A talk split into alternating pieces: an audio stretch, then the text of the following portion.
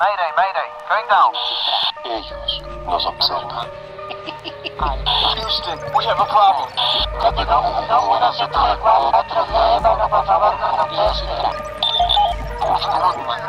Archivos Enigma, Honduras. Es hora de los archivos Enigma.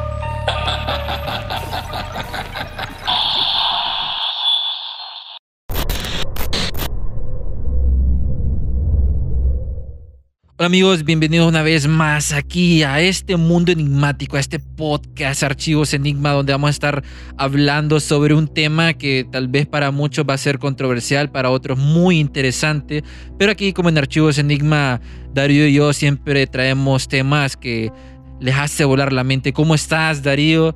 Eh, emocionado por este episodio tan genial que vamos, nos vamos a tirar hoy. Sí, 100%. La verdad es que estos temas son los interesantes, así, eh, ampliando el catálogo de contenido, archivos Enigma, porque hoy vamos a tocar ahí, como ya hemos hablado anteriormente en episodios, sobre la Biblia, como por ejemplo cuando hablábamos un poco de la escatología, hablábamos un poco del nuevo orden mundial en relación al libro de revelaciones y todo eso. Entonces vamos a hablar de los misterios de la Biblia y que tal vez las personas que escuchen eso digan, pero ¿cu- ¿cuál? Porque, o sea, son un montón. Y pues bueno, para este episodio tenemos a un experto, digamos, en el tema, que nos va a hablar bastante de, de- de unas historias, eh, de, digamos, unas historias que eh, seleccionamos aquí en Archivos Enigma. En realidad, Ronnie las la seleccionó. Pero sí, eh, la persona que invitada el día de hoy es Ronnie. ¿Qué tal, Ronnie? ¿Cómo estás? Dinos, eh, listo para hablarnos de la Biblia. Hola, buenas noches. Pues para mí es un gusto, un honor estar aquí con ustedes en Archivos Enigma. Pues sí, eso es un tema bastante extenso, ¿verdad? De veras de que la Biblia está llena de, de misterios. Pero hoy aquí vamos a pasar un buen rato, estoy seguro, y, y cualquier, cualquier duda, pues aquí me dicen y lo, y lo, y lo manejamos, ¿verdad? Y para los que no saben, Ronnie es un colaborador de, eh, de Archivos Enigma. Él ha, estado escribiendo bastantes, bueno, algunos blogs relacionados a este tema. Y también él es podcaster. eh, tiene un podcast, El Refrigerio, eh, el- eh, de, Guatemala, donde tocan estos temas religiosos. Pero como él nos mencionaba extra cámaras, que también le gusta el misterio. Y por eso también estos misterios de la Biblia que, que en esta lista que traemos eh, es bien interesante porque cuando yo hice la investigación, no sé, Darío, Ron, ustedes dijeron, pucha, en la escuela me habían dicho que esto era así y esto no es así. Sí, yo creo de que, de que desde la desde el colegio y la escuela, pues nos han contado historias como la de David y Goliat, como la del pez de Jonás, el arrebatamiento, tanto tema que hay, ¿verdad? Pero hoy, hoy traemos estos temas que, que realmente hoy nos van a sacar de dudas y nos van a enriquecer más en, en- en el contenido de cada uno, ¿verdad? No sé qué piensan ustedes de, de, de arrancar con, con alguno de los temas que ya tenemos en la investigación. Sí, fíjate que para iniciar eh, creo que sería muy genial hablar sobre los gigantes. Eh, además que ya he escrito un blog, eh, Ronnie, sobre los gigantes. Es un tema de que muchas personas hoy en día, Darío, no sé qué pensar sobre eso, pero que mencionan de que los gigantes o los Nephilim, que, que también se mencionan, estuvieron em, entre nosotros en la antigüedad y que también nos ayudaron a construir eh, estas eh, grandes estructuras y entre otras cosas. Los gigantes aquí están, pues están en Nueva York, si no me equivoco. Pero no, ya hablando seriamente, no del equipo de básquetbol.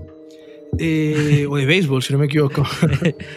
Eh, el tema de los gigantes en la Biblia es bien interesante porque, como mencionaba Jan, yo cuando eh, me introdujeron ese tema, eh, me lo mencionaron como Nephilim. Y entonces, si buscan ustedes el tema de- de los Nephilim, eh, básicamente son, eh, eran antiguos gigantes que son mencionados en la Biblia. Y yo estoy, o sea, hay un montón de historias relacionadas a ellos, ahí vamos a hablar un poquito más adelante. pero que sí, que tal vez muchas personas en las escuelas no le, o sea, no te hablan, digamos, en la clase de biología, algo así, eh, hoy vamos a hablar de los gigantes, algo así, porque no, no es algo que se maneja como que algo que de verdad pasó, digamos, no es aceptado por la ciencia, a pesar que han habido noticias a lo largo del tiempo, como por ejemplo dicen que han llevado restos o esqueletos de gigantes, de si no me equivoco, altos, como de, uy, más arriba de 8 pies, algo así, eh, al Museo de los Smithsonian, del Smithsonian en Nueva York. Eh, no sé si han escuchado ustedes o han visto tal vez la supuesta noticia de que sí, que ya dicen que hayan llevado eh, gigantes y que han desaparecido los, los, restos. No sé qué opinan, qué, quieren compartir. Pues sí, Darío, de veras de que yo he escuchado historias, a mí me gusta mucho lo de, lo de los gigantes. Yo video que miro en, en algún lado, lo abro, le doy clic que tenga que ver con gigantes y sí he visto que como que encuentran los huesos, como que se los llevan a algún museo y de ahí dicen que se desaparecieron. Y como que hay algo ahí que, que quieren esconder y, y, eso es lo que nos despierta a todos nosotros la curiosidad por este tema, ¿verdad? Tan, tan bueno y que ahí están todas las, las pruebas, ¿verdad? En, en muchos, muchos libros de muchas culturas. Sí, y eso ahorita que, que habías mencionado eso de las pruebas, eh, los Nephilim, este, que se dicen que era como un tipo de especie, una raza, no sé si nos podés como eh, profundizar, profundizar más sobre ese tema eh, en cuanto a los gigantes que se hablan directamente en la Biblia, porque nosotros conocemos solo lo que es David y bueno, Goliat, ¿verdad? Es como el más famoso entre todos, de que era un gigante y que David lo mató, ¿verdad? Pero según tu investigación y lo que también se menciona en la Biblia, hay más, hay más gigantes. Entonces es lo interesante porque salen y te lo describen, si no me equivoco, con, cosas específicas de cuánto miden, entre otras cosas.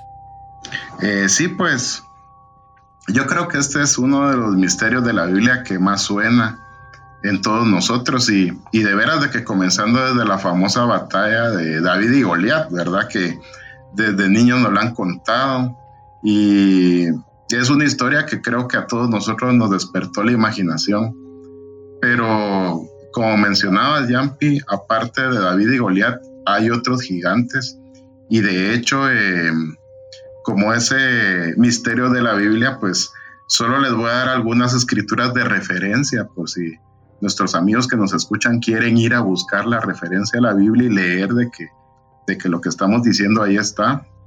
Eh, les voy a dar dando algunas citas para que, que, luego puedan anotarlas y las puedan ir a buscar si necesitan. Pero, por ejemplo, en, en el libro de Amós 2.9, ahí nos describe a un, a un pueblo que es el de los amorreos, es un pueblo bien famoso.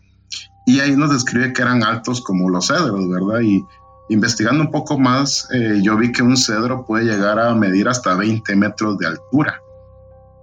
Entonces, si los describe de esa altura es que eran verdaderos gigantes. También vamos a tocar libros como el de Números, como el de Deuteronomio, que son libros que nos hablan no solo de gigantes, sino que de clanes de gigantes, poblaciones completas de gigantes. Y parece que en la antigüedad estuvimos rodeados prácticamente de, de gigantes. Eh, por ejemplo, en, les voy a mencionar en Deuteronomio 2, del 10 al 11, ahí menciona a dos clanes, el de los semitas y el de los anaquitas. Y, dice así, dice, tiempo atrás vivió ahí un pueblo fuerte y numeroso, el de los emitas, que eran altos como los anaquitas. Tanto a ellos como a los anaquitas se les consideraba gigantes, pero los moabitas los llamaban emitas. Entonces, Aquí nos hace referencia que se les consideraba gigantes y que eran numerosos, o sea, no eran dos o tres gigantes, eran pueblos de gigantes y parece que en la antigüedad esto era algo normal. Y se leemos más adelante en este mismo capítulo de Deuteronomio, solo que en los versículos 20 y 21 menciona otra raza de gigantes que son los sonsomeos. Dice, por tierra de gigantes fue también ella tenida habitaron en ella gigantes en otro tiempo, a los cuales los amonitas llamaban sonsomeos, pueblo grande y numeroso y alto como los hijos de Anac, a los cuales Jehová destruyó delante de los amonitas esto sucedió a aquellos que habitaron aquel lugar, ¿verdad? Entonces, aquí nos sigue hablando de razas de gigantes o clanes de gigantes. Entonces, es un tema bien interesante y bien extenso. Y como ellos tenían poblaciones de gigantes, también tenían reyes. O sea, había un rey que cuenta la Biblia que es el rey Og de Basán. Eh, esto lo podemos encontrar en Deuteronomio 3:11. Dice, a propósito, el rey Og de Basán fue el último de los gigantes. Su cama de hierro se conserva en el Museo de Rabá, una de las ciudades de los amonitas, y mide unos 4 metros de largo por 1,80 de ancho. Entonces imagínense si la cama era el de ese tamaño, de qué tamaño era el rey, ¿verdad? Sí, es bien interesante esto eh, porque se menciona en la Biblia y en extracámaras eh, también nos mencionaba de que la Biblia habría que tomarlo también como un libro histórico.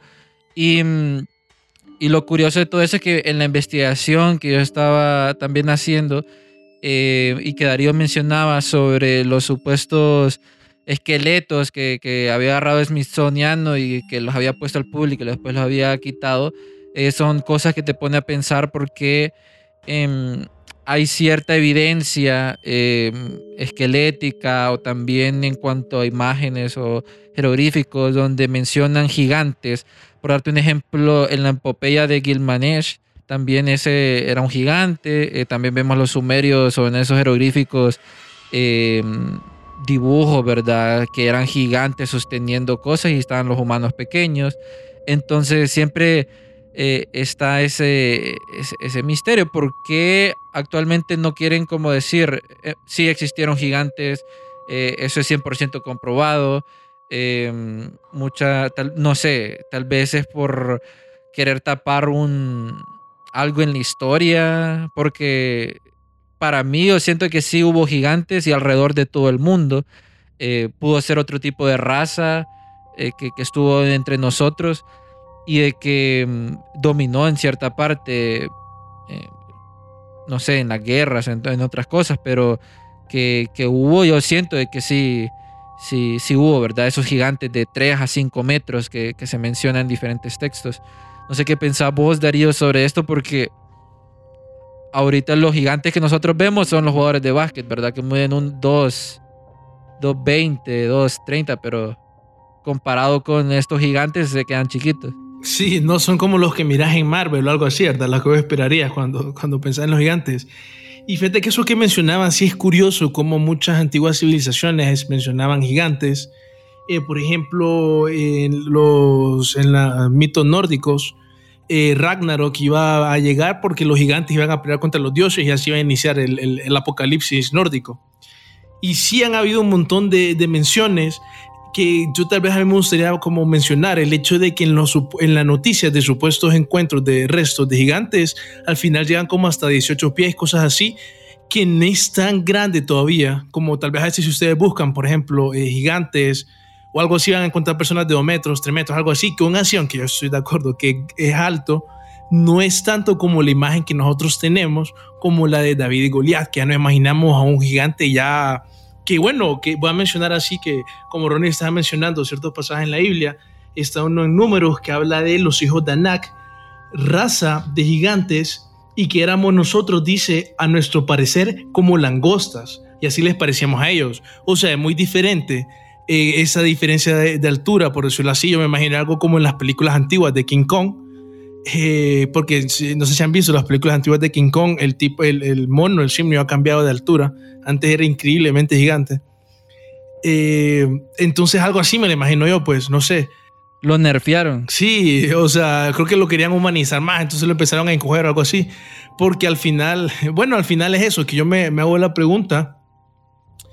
Eh, de tal vez ahí es donde, bueno, estoy seguro que cada, hay muchas opiniones, pero al final podríamos nosotros llegarnos a hacer la pregunta como qué tan literal, por ejemplo, nos podemos tomar nosotros la Biblia. Porque bueno, en ese caso yo estaría esperando los gigantes como así, así de grandes. No sé si tal vez, por ejemplo, estarían de acuerdo ustedes que tal vez gigantes aún así podría, a pesar que nosotros podamos encontrar pasajes como estos que hablan de que la diferencia de altura era como una langosta, tal vez, no sé, tal vez eran personas aún así muy altas y no necesariamente como haciendo que, esa comparación en diferencia de altura sea la, verdadera. Eh, tal vez lo, hicieron, por decirlo así, como más poéticamente y por eso lo expresaron de esa manera. Pero eso es como lo curioso para mí, pues, porque sí, como dice Jan, sí hay, o sea, las historias antiguas sí mencionan eso de gigantes y yo esperaría unos gigantes esqueletos bien grandes. No sé qué opinan ustedes. Pues sí, sí, Darío, de veras de que tenés razón, porque ahí cabal en eso que mencionabas dice que ellos se sentían como langostas, ¿verdad? Pero también recordemos que en ese pasaje eh, eran dos espías, eh, iba Josué y Caleb, que eran los que sí querían entrar a la tierra prometida. Pero los que llegaron diciendo eso fueron los otros 10 que no querían entrar. Entonces, eh, de plano exageraron, ¿verdad? Es como cuando uno dice, no, hombre, yo no me voy a meter ahí porque ahí hay unos gigantes que nosotros parecemos langostas, ¿verdad? Como, como que estaban ellos... Eh, diciendo de que no querían ir a ese lugar porque no iban a poder pasar, ¿verdad? Exagerando un poco eh, lo que habían visto, ¿verdad? Porque en sí la, la tierra prometida sí la poseían eh, los gigantes, ¿verdad? Sí, y fíjate que algo que mencionaste ahorita este, fue eso de que lo exageraban, ¿verdad? Como que exageraban lo que estaban mencionando. Y ahí es donde quiero tocar otro tema porque el de los gigantes también que hay mucha evidencia este, alrededor de todo esto. Eso está muy conectado también con los misterios de la Biblia, con el diluvio universal. Que eh, también el diluvio universal no solo es cosa, cosa de la Biblia y de que solo sale en la Biblia, sino curiosamente sale un montón de mitologías o alrededor de todo el mundo. Por darte un ejemplo, eh, Zeus se enojó con Prometeo y que inundó al mundo, ¿verdad? Este, la primera historia y que se dice que ahí se basa mucho lo que hoy conocemos como que es el diluvio universal, es de la epopeya de, de donde también hubo como un diluvio em, por, por, por, darte como esas conexiones. Entonces está eso, ¿verdad? No sé qué pensaba Ronnie sobre este tema de que también exageran o, o que le replican eh, ciertos, ciertas historias conectando con el diluvio universal. Pues fíjate, Yampi, que con el, con el tema del diluvio, pues yo creo que ahí sí tal vez eh, sí pasó de esa manera. Porque, eh, bueno, con los gigantes sí, obviamente hay unos, eh, esos datos de, que nos mencionaba Darío que eran exagerados. Porque, por ejemplo, en las escrituras sí nos dan la, cuánto medía Goliat. Dice la escritura que medía casi tres metros de alto, ¿verdad? Pero yéndonos al tema de, del diluvio, pues también este es un acontecimiento, yo creo que este está menos, con menos explicación que los gigantes, porque al menos de los gigantes ahí hay huesos, ahí hay estructuras bien grandes, podemos ver unas estructuras que hay unas puertas enormes que uno dice, ¿y para qué? construyeron esas puertas tan grandes y si uno entra ahí se mira bien pequeñito, ¿verdad? Pero con el diluvio prácticamente pues solo tenemos lo que nos, nos cuentan diferentes civilizaciones, ¿verdad? Y, y cuando pasó esto hay un dato bien curioso porque la, la, Biblia nos cuenta de que cuando pasó el diluvio no había, no había llovido en la tierra todavía, o sea, nunca había caído agua del cielo.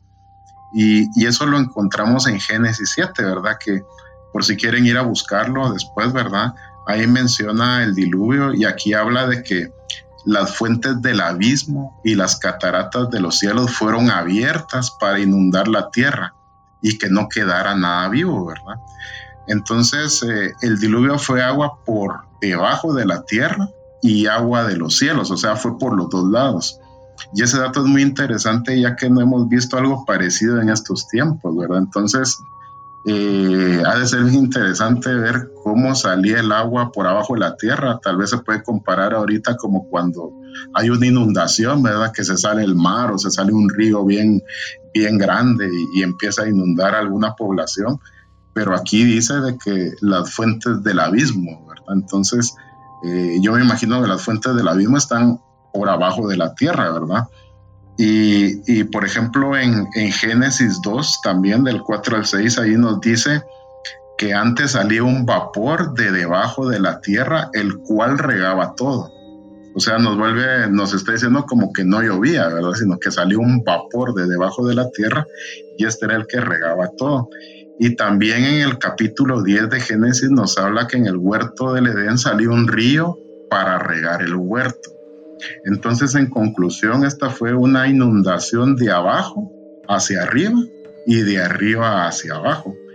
Y en Génesis eh, podemos ver en el principio donde dice que Dios separó las aguas de arriba de las aguas de abajo y ahí implantó la tierra. Entonces, eh, yo creo de que el diluvio sí es un acontecimiento que, que solo nuestra imaginación nos, nos puede decir cómo fue, ¿verdad? Que no sé qué piensan de eso, Yampi.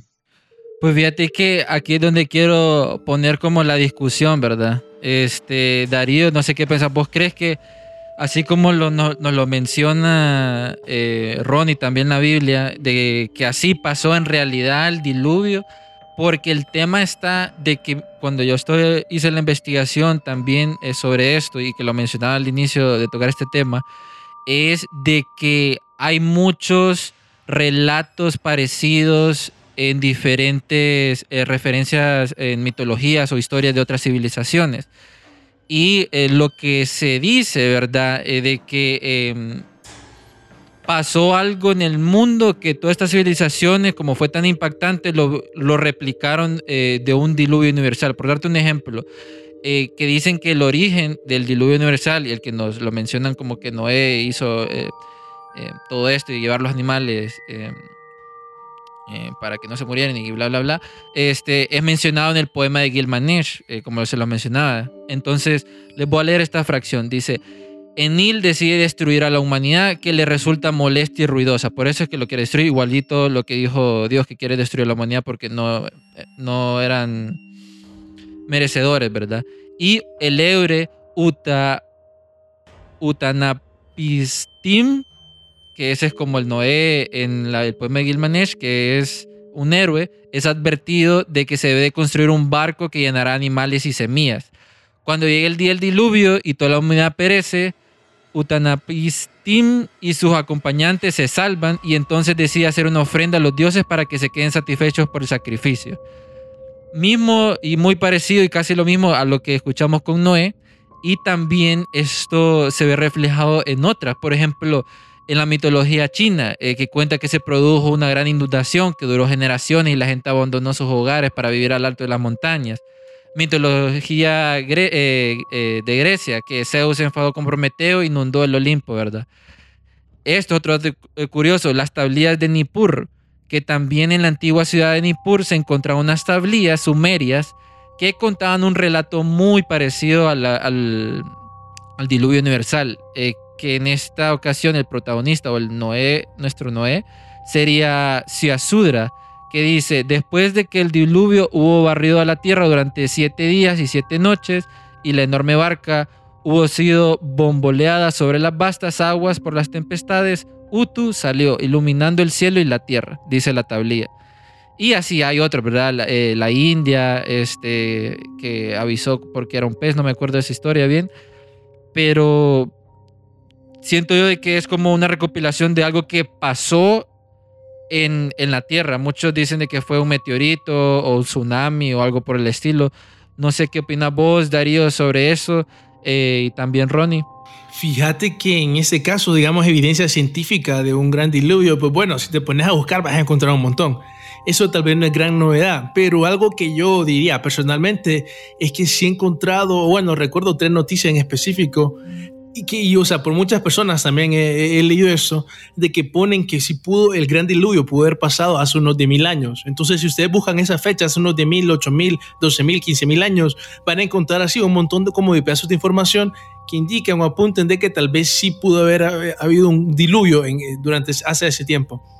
Eh, por ejemplo, recuerdo que en unas excavaciones en el hielo, como que aparentemente con el hielo pueden ver el, el tiempo que lleva el agua ahí, algo así. Entonces, más o menos así podían calcular ellos eh, el- el- la- eh, qué tan grande era el, la, digamos, la- el iceberg. Y que una de las teorías, por ejemplo, es así como mencionaba Ian, que tal vez fue un meteorito, un tsunami, que tal vez por el calentamiento global o la fluctuación de, de la, digamos, de la, de la temperatura mundial, que al final unos eh, icebergs gigantes en Escandinavia, por ejemplo, pudieron haber ocasionado una que se haya levantado la, el nivel del mar, ¿verdad? A nivel mundial. Esa es una posibilidad, una teoría.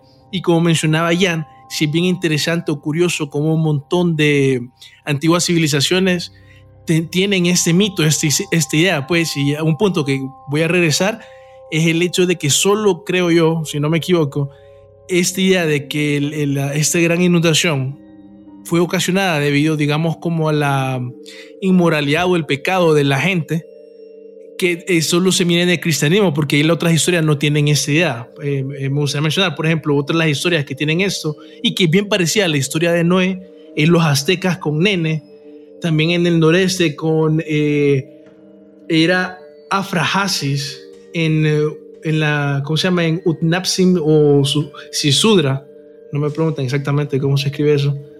Y, y también, por ejemplo, en ciertas partes como eh, una tribu de Ecuador, los canarios, eh, tienen una historia de donde hubo una gran eh, inundación en donde solo dos hermanos escaparon al, irse arriba de unas montañas. Entonces hay como un montón de variaciones de esta historia, pero solo en el cristianismo se tiene esta idea, pues, de que hubo como, o sea, que fue ocasionado por los humanos, digamos, el gran diluvio. Yo una vez, por ejemplo, leí en internet así una teoría de conspiración, digamos, de por qué, aparte de la, de la era, digamos, una teoría más loca de conspiración en relación a esto, pero el hecho de que la razón por la cual Dios decidió eh, ahogar, digamos, a gran parte de la humanidad es porque todavía existían en ese día muchos hijos de Nephilim. Entonces, por decirlo así, su sangre estaba impura, eh, porque, bueno, eso está relacionado con, si no me equivoco, los libros no canónicos de la Biblia, no estoy seguro, en donde se dice que los Nephilim tuvieron hijos con los humanos, entonces que por ende, la, digamos, el linaje de los humanos estaba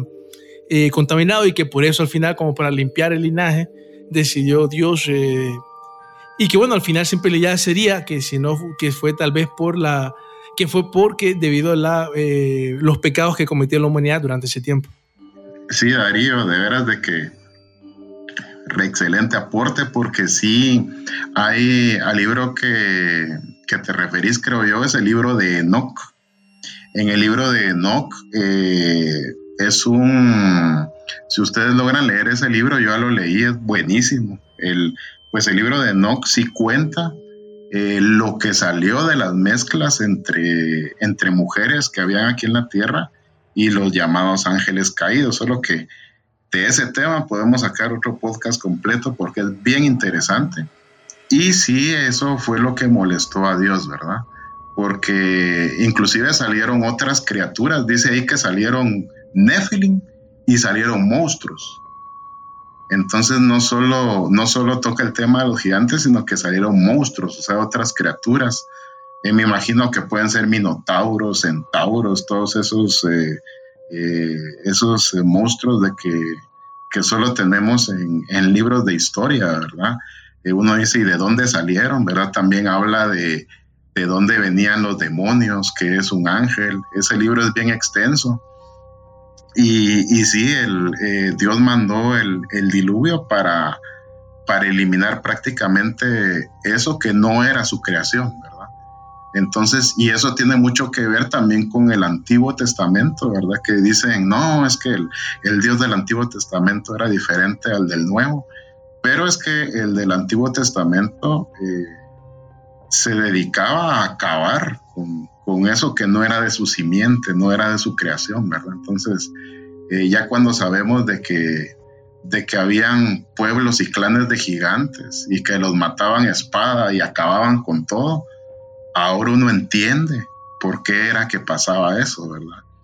Entonces, eh, sí, ahí sí que el, el, el diluvio también tiene otras cosas, por ejemplo, en el arca, yo me pongo a pensar, si metieron una pareja de animales en el arca, imagínense de qué tamaño tenía que ser el arca, ¿verdad?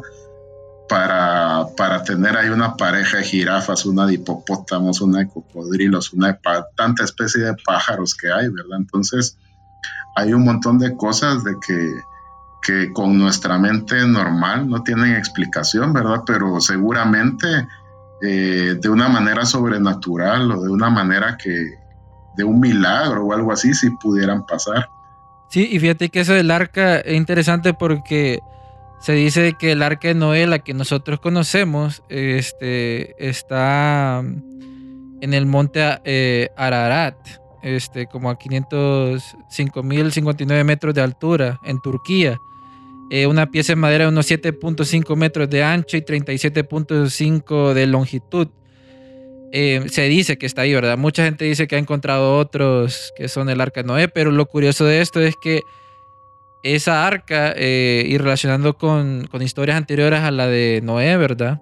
Eh, ustedes saben que las historias se pasan de, boca en boca, entonces encontraron de que en una de esas historias que mencionaba el arca o esto era circular. no era así como la que conocemos nosotros eh, como de barquito, ¿verdad? Eh, pero esta arca era, era circular y que de esa forma, y de hecho encontraron ahí cosas de que, no me acuerdo en qué lugar, pero encontraron de que se utilizaban eso cuando se inundaban los ríos, ¿verdad? Eh, especialmente algunos ríos donde supuestamente está el, el jardín de Edén. Em, no me acuerdo cuáles son los nombres ahorita, pero que utilizaban como que son circulares. Entonces, esto yo siento más que es como algo que pasó en el mundo y que las civilizaciones eh, lo quisieron como reflejar en algo, ¿verdad? Y que todos estuvieron como casi de acuerdo porque son casi iguales. Pero ahí también queda eso, ¿verdad?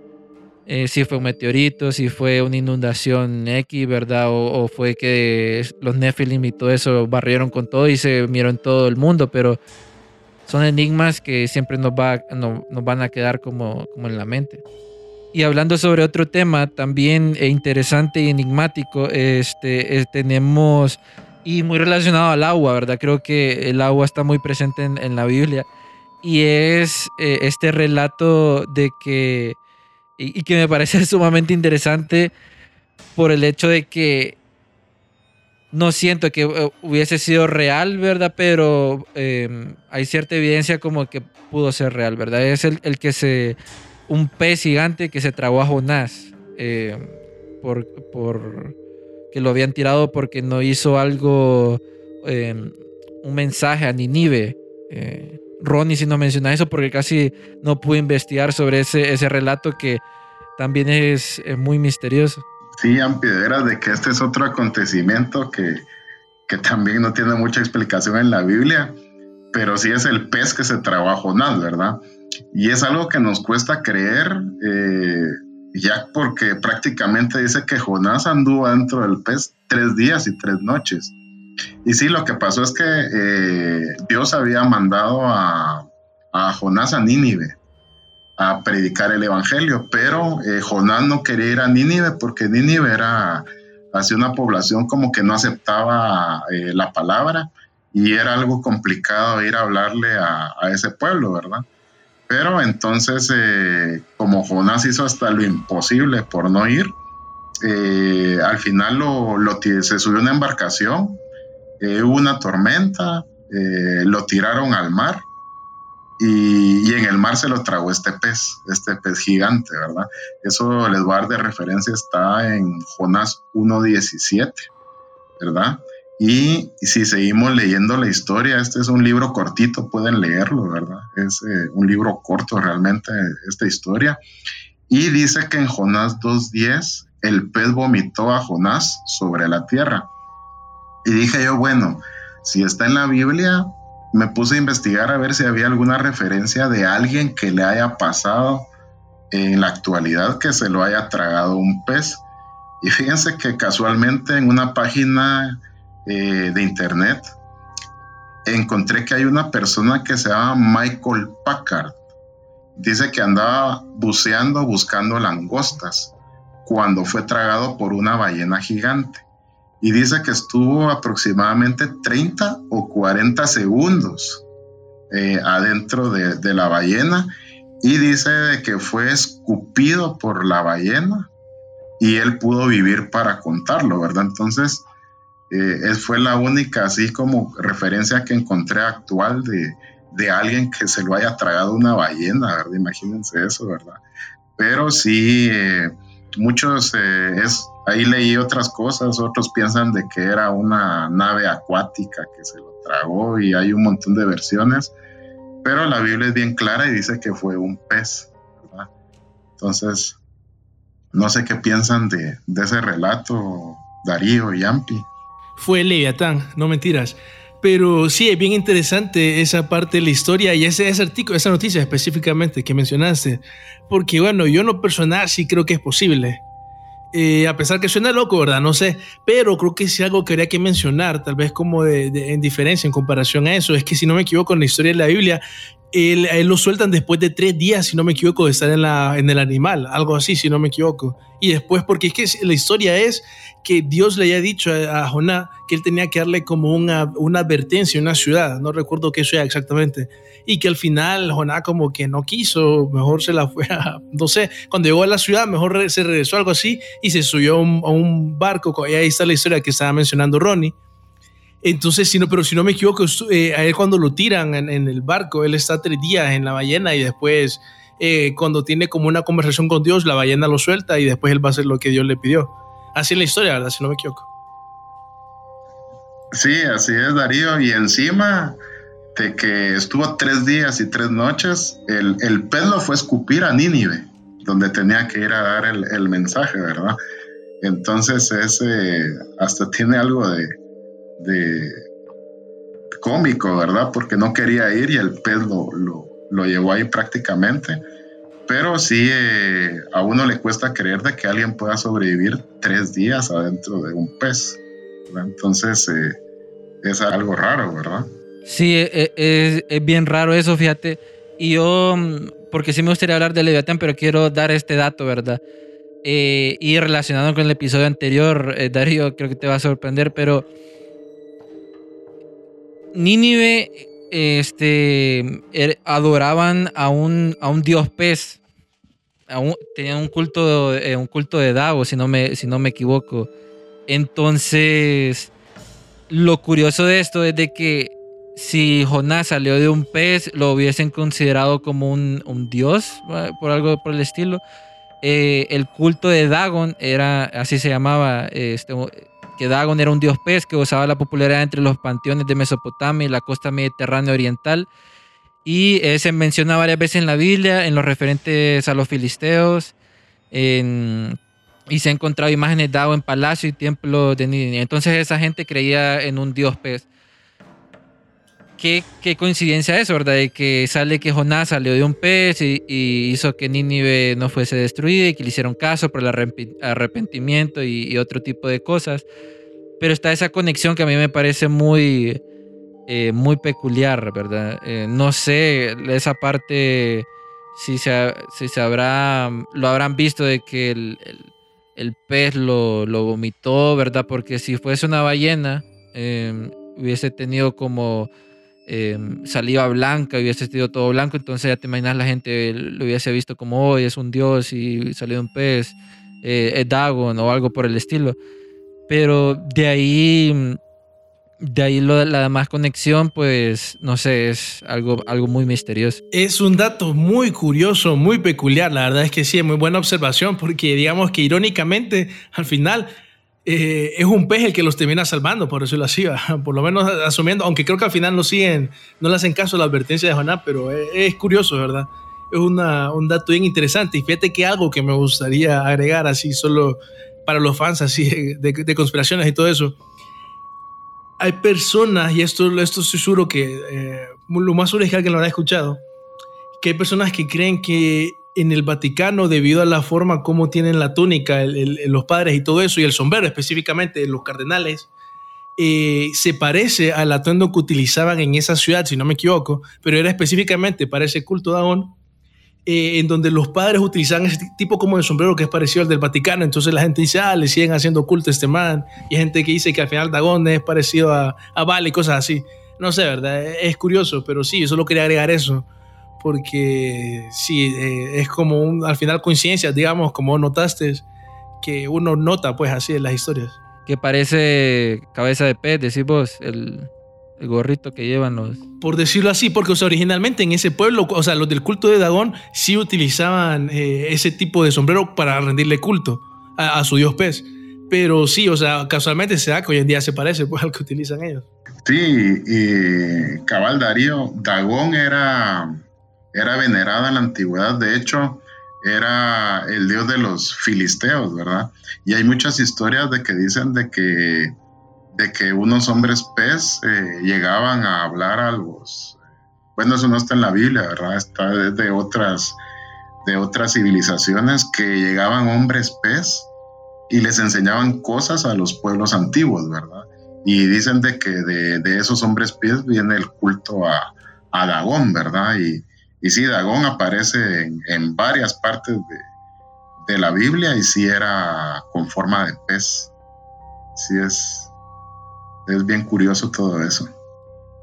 Sí, fíjate que este, hablando sobre animales acuáticos y todo esto, eh, y quiero tirarlo también en la mesa, no sé qué piensan ustedes sobre que muchas veces hay evidencia eh, histórica o hay evidencia que se encuentra eh, bajo el mar y, que también está muy conectada con relatos que, hay en la Biblia. Por darte un ejemplo, eh, está esto, el de que Moisés abrió el, el, el mar rojo, ¿verdad? Creo que esa es una de las una de las historias que más impactantes también, porque es cuando dicen de que ahí se hizo el, el pueblo de Israel y que abrió, y eso es como que mucha gente lo considera imposible partir el mar, eh, pero han encontrado evidencia de que ahí hay egipcios abajo por supuestamente el lugar donde pasó eh, toda esta, todas, todas estas personas. Sí, Ampi, de veras de que qué bueno que tocaste ese tema porque es uno de los misterios más famosos de la Biblia. Hasta en las películas ha salido cuando Moisés abre el mar. Y, esto se dio cuando el pueblo de Israel huía de Egipto. Eh, huían de ellos y entonces Moisés separó el mar para que pasara el pueblo, ¿verdad? Pero los egipcios venían atrás de ellos porque querían acabarlos. Entonces, todo eso lo podemos encontrar en el, en el libro de Éxodo, en, en el 14:21 podemos encontrar donde se abre el mar. Y en Éxodo 14:27 podemos encontrar cuando se volvió a juntar el mar. Les voy a leer el 21 para que conozcamos un poco más de esta historia de, de la Biblia. Y dice, y extendió Moisés su mano sobre el mar e hizo Jehová que el mar se retirase por recio viento oriental toda aquella noche, y volvió el mar en seco, y las aguas quedaron divididas.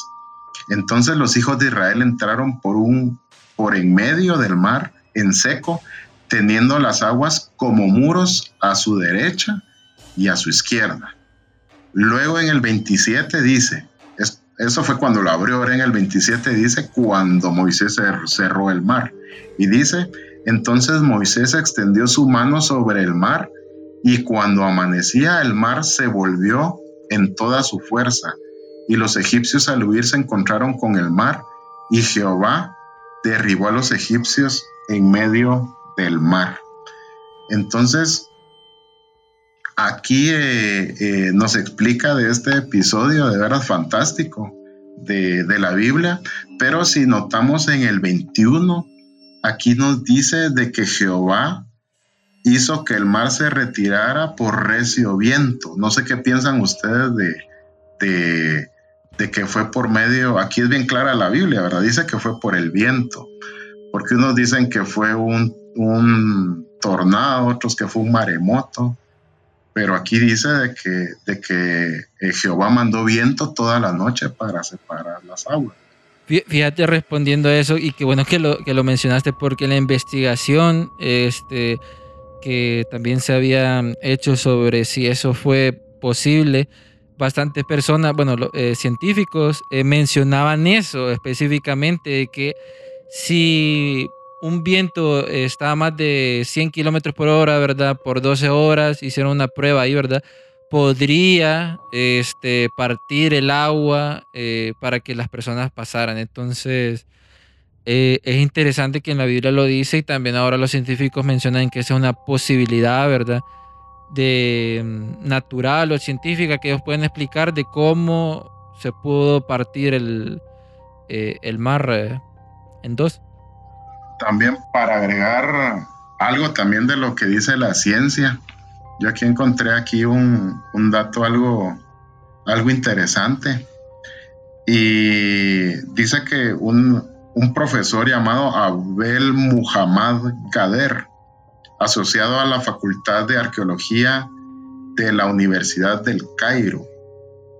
Dice que ya han recuperado un total de más de 400 esqueletos diferentes, así como centenares de armas y piezas de armadura, también los restos de dos carros de guerra esparcidos en un área aproximadamente de 200 metros cuadrados. Esto en el Mar Rojo, abajo del Mar Rojo estiman que más de 5.000 cuerpos podrían estar dispersados en un área más amplia, sugiriendo que un ejército de gran tamaño ha perecido en ese sitio. Entonces este es el dato de, que, apoya esta historia, ¿verdad? Que realmente eh, pasó. Y sí, solo para conectar también eso que mencionaba Michael Roth, eso el que habías mencionado eh, eh, era como una expedición también que también estaba en el Mar Rojo que este eh, o sea, conectó con conectó con, con, algo que habían encontrado de Michael Roth, un profesor hebreo antiguo y arqueólogo, donde también encontraron eh, unos 20.000 carros que fueron destruidos ese día, eh, porque hicieron como un, con un robot submarino para encontrar y que habían encontrado un montón de, esqueletos también. habían encontrado ruedas, ¿verdad? De 6 u 8 rayos que según el análisis este habría pertenecido a la, a la, dinastía ¿verdad? Eh, egipcia que era en el, en el, momento exacto donde se produjo el éxodo, ¿verdad? Eh, del año de 1446 antes de Cristo. Entonces este es un dato interesante que para mí sí pasó, ¿verdad? Ese, eso con lo que me han mencionado y también eh, todo lo que nos cuenta la Biblia sobre, sobre ese éxodo, para mí sí pasó eh, entonces también te hace pensar de que, ok, si pasó, eso es como casi confirmado con todo lo que han dicho, si pasó, y no sé qué piensa Darío sobre esto, las otras cosas que menciona la Biblia, ¿habrán pasado en realidad también o lo han modificado? Sí, yo creo que esa es como la pregunta eh, que mucha gente se ha hecho cuando se pone a pensar de la Biblia. Yo creo que quien no se ha puesto a pensar, eh, ¿cómo será que todas las historias de la Biblia son verdad? O por lo menos hasta qué punto, cuáles son las que son verdad y cuáles no, etcétera. Ese tema, porque, digámoslo así, tal vez la idea de que el mundo fue creado en siete días o siete noches, tal vez mucha gente no lo cree, por ejemplo, y tal vez la ciencia no necesariamente esté de acuerdo con eso. Eh, y, pero aún así no quiere decir que no tenga un valor o un significado o un simbolismo, digamos, más relevante. Al final, digamos que solo depende como con qué filtro tal vez que quisieras aplicar la verdad de las palabras que fueron utilizadas para describir un evento. Entonces, sí, eso yo creo que para poder encontrar la verdad de muchas de las historias de la Biblia, aunque es difícil, sí hay muchos, muchas noticias muchos eh, restos, digamos, de antiguas ciudades o civilizaciones que sí muestran que por lo menos las ciudades y, muchos eh, acontecimientos que sucedieron relacionados a, eventos de la Biblia sí pasaron. En este caso, por ejemplo, el éxodo es muy importante para la religión judía, para los israelitas. Entonces, sí es algo que por lo menos sí está apoyado, digamos, por un montón de evidencia textual tal vez no mucho de evidencia así como de cuerpos y todo eso, pero es algo que la, religión la defiende bastante y sí lo cree y sí tiene evidencia, por lo menos textual, de que así fue lo como sucedió. Por ejemplo, para aportar algo más, ¿verdad, Darío? En, esta historia de, del éxodo, como decías, es importantísimo para los cristianos. Eh, si uno lee la historia, se da cuenta de que cuando, bueno, primero pasa el pueblo de Israel, Luego cuando empiezan a pasar los egipcios, dice que Jehová rompía las ruedas de los, hacía que se rompieran las ruedas de los carros de, batalla de los, de los egipcios y eso hacía que no pudieran avanzar. Y también nos cuenta de que el ángel de Jehová estaba atrasando a, prácticamente a este ejército poderoso. Entonces aquí es donde, donde entra lo interesante de todo lo que es la Biblia, ¿verdad? Porque nos damos cuenta de que tenemos un Dios poderoso. Hay cosas que no podemos explicar con nuestra mente humana y sí, aquí podemos, eh, tenemos constancia de que hay algo más allá, de que, de que hace que estos milagros o estas cosas que no sabemos explicar pasen, ¿verdad? Porque si creemos de que, de que el mar se abrió y pasó el pueblo por ahí de, de Israel y que los egipcios perecieron, entonces también debemos de creer de que el ángel de Jehová estaba ahí, de que, de que Dios hacía que se rompieran en las ruedas de, estas, de los egipcios y que al final pues eh, eh, murió ahí el ejército, ¿verdad? Cuando se volvió a, cerrar el mar. Y eh, a veces la ciencia dice que es que pasó esto y cabal ellos iban pasando y cabal cuando iban pasando los egipcios se cerró el mar. O sea, es muy difícil creer eso, ¿verdad? Ahí es cuando nos damos cuenta que, hay un, ser espiritual que es el creador de todo, que fue el que, el que en su tiempo exacto permitió que pasara el pueblo de Israel y en el momento preciso cerró el mar para que, que murieran los, los egipcios que iban tras su pueblo, ¿verdad? No sé qué piensan de, de eso. Sí, fíjate que es bien interesante porque hay un montón de relatos, ¿verdad? No lo vamos a cubrir todas las cosas misteriosas de la Biblia. De repente hacemos parte 2 y 3. Pero de lo que estamos tocando em, y lo que mencionaba Ronnie, si hay prueba científica y también sale en la Biblia, o sea, pasó, y, pero hay otros tipos de historias que vos decís, eh, en verdad pudo ser posible eso, este, sabiendo de que hay un, hay un Dios, ¿verdad? Y, si uno piensa, ok, Dios puede hacer lo que le pegue la gana, yo puedo meter a un humano en, adentro de un pez y que no se muera, eso es porque yo puedo hacer lo que eh, tiene el poder, ¿verdad?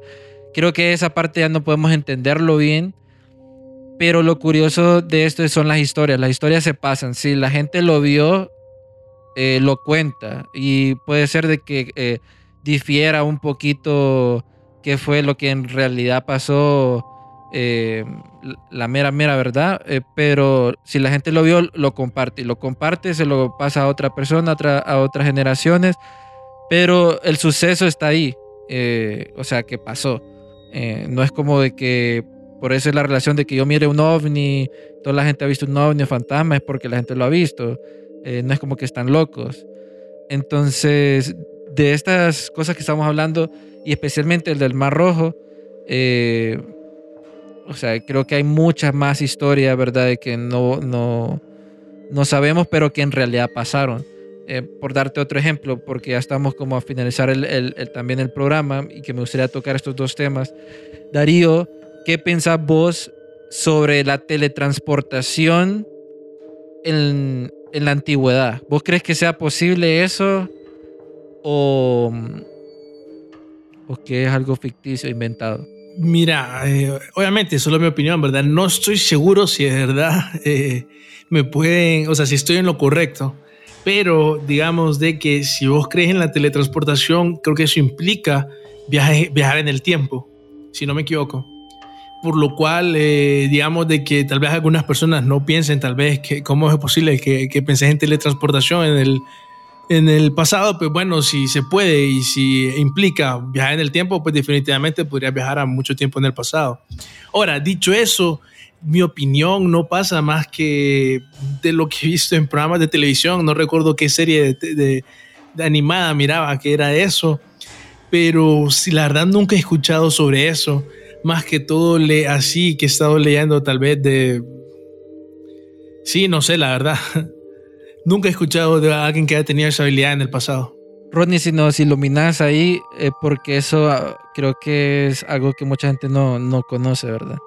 Pues sí, de veras de que esto de la, teletransportación, Pues sí, hay, hay dos sucesos bíblicos. Eh, hay uno más famoso que el otro, ¿verdad? Por ejemplo, está eh, un arrebatamiento que, que tuvo Felipe, ¿verdad? Eso lo podemos encontrar, les voy a dar de referencia a la cita, es Hechos 8, del 39 al 40. Se los voy a leer para que, que, que entiendan un poquito más. Dice, cuando aquí estaban bautizando a Felipe, ¿verdad? Entonces dice, Felipe estaba bautizando, perdón, a un, era un, una persona que, un alto como alto funcionario de aquel entonces, ¿verdad? Entonces, dice cuando su... Un, etíope, creo que era. Exactamente, a un etíope. Entonces dice el relato, cuando subieron del agua, el Espíritu del Señor arrebató a Felipe y el eunuco no le vio más y siguió gozoso su camino. Pero Felipe se encontró en Azoto y pasando anunciaba el Evangelio en todas las ciudades hasta que llegó a Cesarea. Por ejemplo, en otra versión que es la palabra de Dios para todos, dice así, cuando salieron del agua el Espíritu del Señor se llevó a Felipe. El funcionario ya no lo volvió a ver siguió muy feliz su camino. Felipe apareció en la ciudad de Azoto. Entonces, aquí nos podemos dar cuenta de que, de que la explicación que da la Biblia, ¿verdad? Es de que el Espíritu del Señor tomó a Felipe y lo llevó a otra ciudad que estaba lejos de, donde, de donde pasó este acontecimiento con, con el etíope, ¿verdad? Y también tenemos en eh, otro evento de teletransportación, ¿verdad? Que fue el de, el de Elías. El de Elías, y esto lo podemos encontrar en Segunda de Reyes 2.11. Y este es bien interesante porque eh, en, el, en, el, cristianismo se habla mucho del rapto de la iglesia. Dios nos dice, bueno, ¿y cómo va a ser el rapto de la iglesia? Pues si si, o sea, yo voy a andar ahí caminando y de repente me voy a desaparecer. Incluso hay muchos videos en varias plataformas de video donde va la gente caminando y solo la ropa cae, ¿verdad? Y como que se los llevan. Y yo creo de que en este relato de la Biblia, eh, yo realmente creo que puede pasar así, así como lo, lo cuenta aquí la, escritura y dice, eh, dice así, mientras caminaban juntos y conversaban, Repentinamente un carro de fuego tirado por caballos de fuego apareció y se puso entre ellos. Y Elías fue llevado al cielo en un torbellino. O sea, aquí está hablando de que dos personas iban conversando.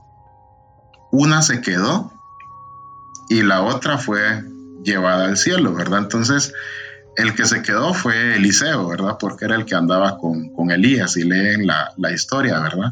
Y habla de un torbellino, o sea, en aquel entonces así le pusieron, puede ser eh, eh, algo sobrenatural o ustedes pueden decir que es tecnología, ¿verdad? Que en ese momento pues de esa manera lo relataron. Y me llama mucho la atención de que, de que le llaman que, fue un carro de fuego tirado por caballos de fuego. Entonces, estos son dos, casos eh, bien claros y curiosos, ¿verdad? De teletransportación en las escrituras. En una menciona que fue el Espíritu de Dios y en otra menciona que fue un carro de fuego tirado por carros de fuego. Entonces, no sé qué opinan de, estas eh, dos historias de la Biblia. Fíjate que yo pienso, es que no sé, como lo menciona, es como que están y después desaparecen. En el caso de Elías, yo que había escuchado también y viendo History Channel que lo hacen conexión de que fue un ovni, que lo habían eh, abducido o algo por el estilo, ¿verdad? Porque hacen esa conexión de que un carro de fuego entonces hacen conexión como esas bolas de fuego, de ovnis y otras cosas. No sé qué pensás vos, Darío, pero es bien curioso porque así como, y lo mencionaba, como pasó el Mar Rojo, pasó, ¿verdad? Pero y, es, y esto es como, estás y ya no estás. O sea, como eso, los Missing One, estás y ya no estás, te desapareces. Y, y un abrir y cerrar de ojos. Y en el caso de Felipe es como yo estaba bautizando al etíope y, aparecía al otro lado y no sé cómo, cómo aparecía ahí, pero eh, la explicación que le dio es que, ok, Dios me llevó allá y voy a seguir mi camino. Pero es algo que vos decís, ¿qué, qué, qué- qué pasó aquí, verdad? ¿Qué, ¿Qué es esto? Tal vez no fue de una, de una loquera que se puso ahí, por eso llegó a otro lado. Eh, sí, no, mira, yo en lo personal. DMT decís. Sí, no, mira, la verdad es que ese, esa historia, la verdad, yo no las había escuchado, no las conocía, no las había, pero están bien interesantes. Ahora, lo que me siento un poco, digamos, no sé cómo decirlo, molesto, es el hecho de que, o sea, ya existía el término de teletransportación, entonces en la Biblia yo pensaba que los escritores de Hollywood eran como innovadores o algo así, pero estoy un poco sorprendido, la verdad, del hecho de que ya se tenían conocimiento de algo como esto, de que era posible, que no sé, me pone a pensar que si ya está en, en las historias de la Biblia dicen que, pas, que, pasó, pues me hace pensar que entonces sí puede pasar en el futuro, tal vez con tecnología, no sé. Pero sí, eh, es, la verdad es bien interesante esa historia, no conocía ese misterio específicamente. Pues eh, realmente sí, es. Yo también cuando, cuando leí estas escrituras, verás que me ponía a pensar cómo puede ser que, que, pase algo así, ¿verdad? O sea, uno basándose en la fe dice, bueno, pues eh, como comentaba Yampi, Dios es todopoderoso y Él puede hacer eh, lo, que, lo que Él cree que es lo, lo más conveniente o correcto, pero eh, mucha gente se pregunta, también, eh, y, y, esto tiene mucho que ver con, con, el arrebatamiento o el rapto que dicen de la iglesia, ¿verdad? Y, y fíjense de que eh, lo que mencionaba Darío también, de que a veces Hollywood se queda corto con las historias que encontramos en, en, en las escrituras. Fíjense que en Mateo 24 del 40 al 42, ahí menciona cómo va a ser el, rapto de la iglesia. Y si ustedes lo comparan con la historia de Elías y Eliseo, van a ver de que coincide perfectamente. Y dice así, cuando yo venga, dos hombres estarán trabajando juntos en el campo. Uno será llevado y el otro será dejado. Dos mujeres estarán realizando sus quehaceres hogareños. Una será tomada y otra será dejada. Por lo tanto, deben estar listos porque no saben cuándo vendrá el Señor. Entonces el relato de Elías dice que iban caminando, llegó el, el, carro de fuego tirado con caballos de fuego y se llevó a uno y se quedó el otro. ¿verdad? Entonces eh, eh, sí, es, es posible la teletransportación. Yo realmente yo lo creo. Yo creo que así va a ser también en, eh, cuando cuando sea el rapto, yo, yo confío en mi fe, ¿verdad? Y eh, pienso de que estos dos ejemplos que están en las escrituras eh, nos dejan bien claro de que, de que a veces las películas de Hollywood que uno mira las pueden sacar de escrituras como la Biblia o inclusive de otros libros que han sido escondidos y que no, no podemos leerlos, que hay cosas ahí, ahí guardadas, como el caso de los gigantes, porque esconden tanto la información, ¿verdad? ¿Qué habrá atrás de, de, esas razas? Eh, ¿Qué tecnologías tenían? Eh, ¿Qué creencias tenían? Eh, ¿Eran buenos? ¿Eran malos? Tal vez no los pintan que eran malos y, realmente nos ayudaron antes. No sé qué opinan de todo esto, de, de de lo que estamos hablando de la, de la transportación y, de, y, de ese día que del rapto. El, el, rapto es bien interesante como, como lo comparten, fíjate, porque, o cómo lo explican. Y sí, así como, no sé, creo que va a ser algo muy similar, así como vos decías, como eh, en un abrir y cerrar de ojos, eh, estás y ya no está, ¿verdad? pero específicamente creo que a mí me interesa mucho cómo fue el de, el de, el de Felipe, porque fue como, como que se abrió un portal y desapareció. Y, y dentro de los misterios de la Biblia, este, bueno, hay muchos, muchos más, pero creo yo que hay ciertas cosas que en la Biblia que nosotros estamos viendo, se agregaron o lo cambiaron durante el tiempo, porque ustedes saben, cuando lo van hablando en boca se, cambia, se cambian ciertas cosas, ¿verdad? Y de que hay ciertas historias de que las omitieron y para no perjudicar como el- la mente de las personas y esto es lo que tenemos, ¿verdad? Eh, no sé, eh, los libros apócrifos deberé- de- no los he leído, pero de seguro hay historias eh, que, como los gigantes, ¿verdad? Eh, que nunca han salido a la luz y que el Vaticano los tiene ahí escondidos eh, para que la gente no sepa como la verdadera, la verdadera verdad, como, como dicen, Darío. Mira, algún día ojalá podamos saber el tipo de información que tienen ahí, porque también podríamos tener un episodio del montón de, información o documentos que se dice que están ahí, ¿verdad? En, en el Vaticano. Pero sí, la verdad es que al final eh, me gustaría volver a mencionar ese punto que mencionaba Ronnie de cómo Hollywood, sí, al final muchas de las historias son recicladas y, yo creo que la Biblia es el libro que más ha servido como inspiración para muchas historias. La historia de Jesús, definitivamente. Entonces, al mismo tiempo, no necesariamente es que tiene que ser tal vez con un valor, digamos, negativo, porque también hay muchas historias que lo utilizaron como un valor, o sea, desde una perspectiva positiva. Pero aún así, eh, siempre yo cuando pienso en Hollywood, pienso que ellos tienen su propia agenda, que la- las películas y todo eso, como por ejemplo eh, mencionábamos antes en el episodio, cómo es posible que todos los animales hubieran, eh, eh, pudieron haber estado todos al mismo tiempo, los animales en el arca de Noé, y bueno, salió la película, no sé si la vieron con Russell Crowe, que Noé, si no me equivoco, se llama. No es mala, pero ahí se mira el tamaño más o menos que se ocuparía y la infraestructura, que me pareció exagerada que la haya hecho construir un solo hombre, pero bueno. Eh, sí es bien interesante y al final yo sí creo que con el tiempo pues vamos a seguir encontrando de que lo más seguro la ciencia va a seguir encontrando que, que muchas de estas historias sí tienen algo pues eh, verídico. Por ejemplo, ahorita tal vez la gente dice la teletransportación no, no es posible y todo eso, pero ya hoy en día se han podido teletransportar partículas. Entonces ya con eso es, digamos, suficiente para por lo menos decir, hey, es posible pues. No sé qué opinan ustedes. Sí, fíjate que eso es, es interesante porque eso que mencionas las partículas y lo de Hollywood es una conexión que siempre estamos hablando en, en aquí en Archivos Enigma y, y muy relacionado como a la agenda, dominio mi- mundial, entre otras cosas.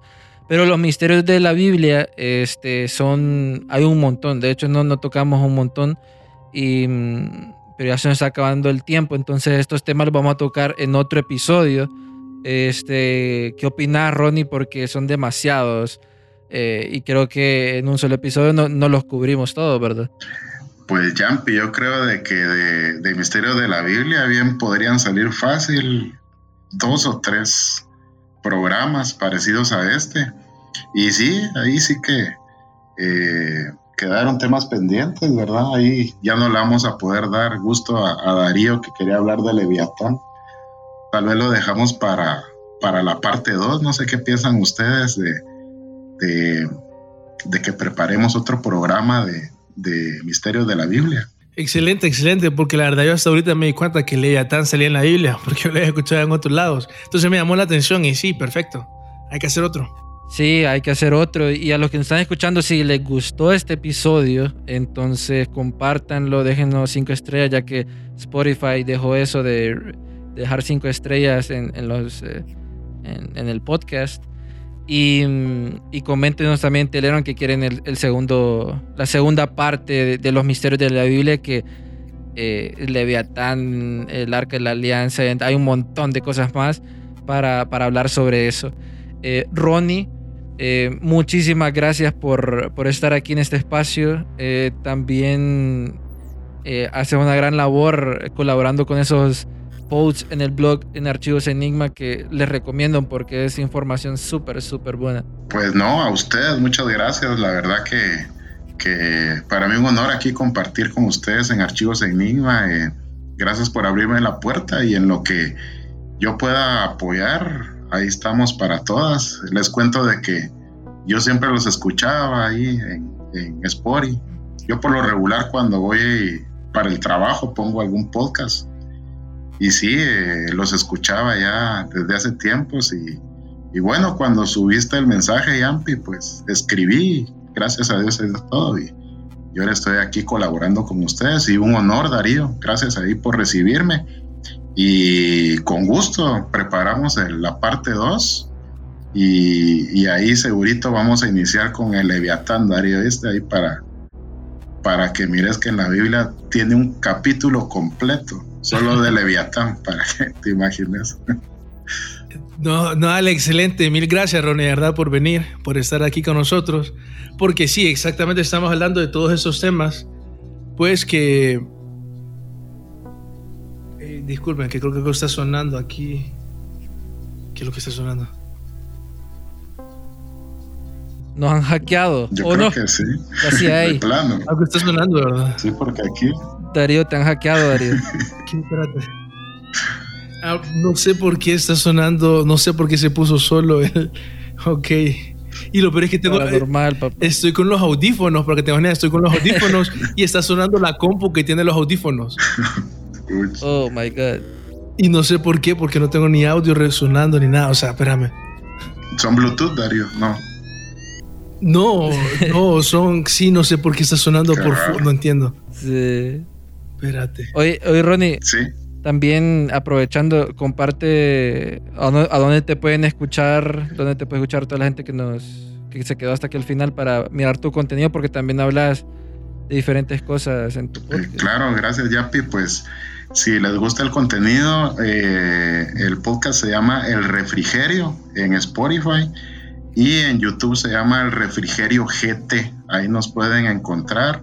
Eh, tocamos temas como estos de, misterios de la Biblia, hablamos también de, por ejemplo, de cómo es el infierno, qué hay en el cielo, hablamos de la fe, hablamos de, del amor, del Espíritu Santo, temas que van relacionados con, con las escrituras y, con la fe y también temas como este, ¿verdad? Que, que llaman mucho la atención. Entonces, gracias, Yampi, ahí por, por la oportunidad y, y ahí sí que estamos para todas ahí con ustedes. Gracias, Darío, también. Bueno, este, ahí lo tienen amigos. Entonces nos chequeamos en el próximo episodio de aquí de Archivos Enigma. Eh, Darío, no sé si lo hackearon en la CIA, ya lo tienen en tape. Entonces Aquí estás, estoy. ya, ya lo liberaron. Sí, no, pasó una. No sé, en serio, parece que mi compu ahí todo le pegó la chiripuerca o algo así, porque pasó algo extraño, la verdad, no sé. Pero. No, qué bueno el programa de hoy, la verdad. Así que tenemos que hacer otro definitivamente, porque aún así solo lo- no, creo que llegamos como a la mitad de la lista. Entonces, la verdad es que sí, hay, hay muchos temas y la verdad es que el tema y la conversación estuvo muy interesante. Así que gracias de nuevo, Ronnie, por estar con nosotros. No, a ustedes muchas gracias y saludos a Archivos Enigma y a todos los del refrigerio que nos siguen. Un abrazo y ahí estamos para Eso. el capítulo 2 con todo. Bueno, ahí están amigos, nos vemos. Y esto fue Archivos Enigma. Y recuerden que nos pueden seguir en todas las redes sociales como Archivos Enigma, en nuestra página web como archivosenigma.com, unirse a Telegram, eh, en el canal de Telegram como Archivos Enigma, en todos lados nos pueden encontrar como Archivos Enigma.